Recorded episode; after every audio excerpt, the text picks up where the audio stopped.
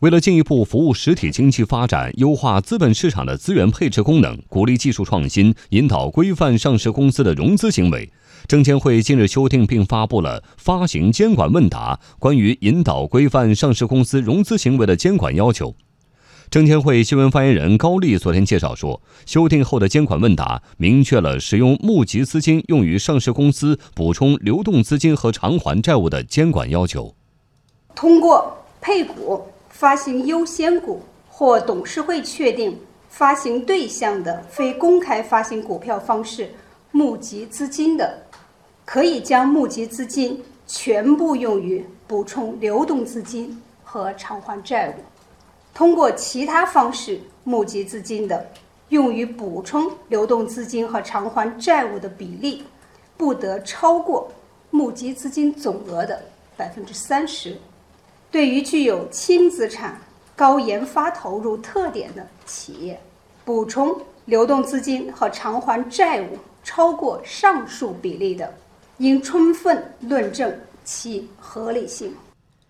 除了给再融资的方式松绑外，修订后的监管问答还对再融资的时间间隔限制做出了调整。早在去年二月，证监会就曾发布规定。上市公司在申请配发、配股、非公开发行股票时，将受到十八个月融资间隔的限制。高丽说：“对于这一时间限制，证监会已经做出了修订，对再融资的时间间隔的限制做出调整，允许前次募集资金基本使用完毕，或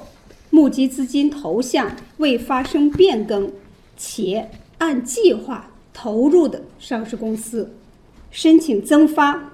配股、非公开发行股票，不受十八个月融资间隔的限制，但相应间隔原则上不得少于六个月。在松绑了募资用途和时间间隔的同时，证监会还公开了部分审核原则，以防止上市公司募集资金变相用于财务性投资。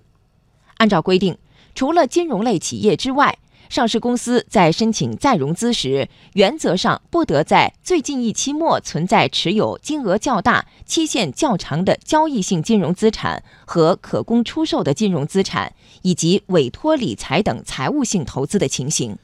业内分析指出，在松绑并购重组配套融资之后，证监会这次推出的举措将为上市公司流动性管理提供更多的便利。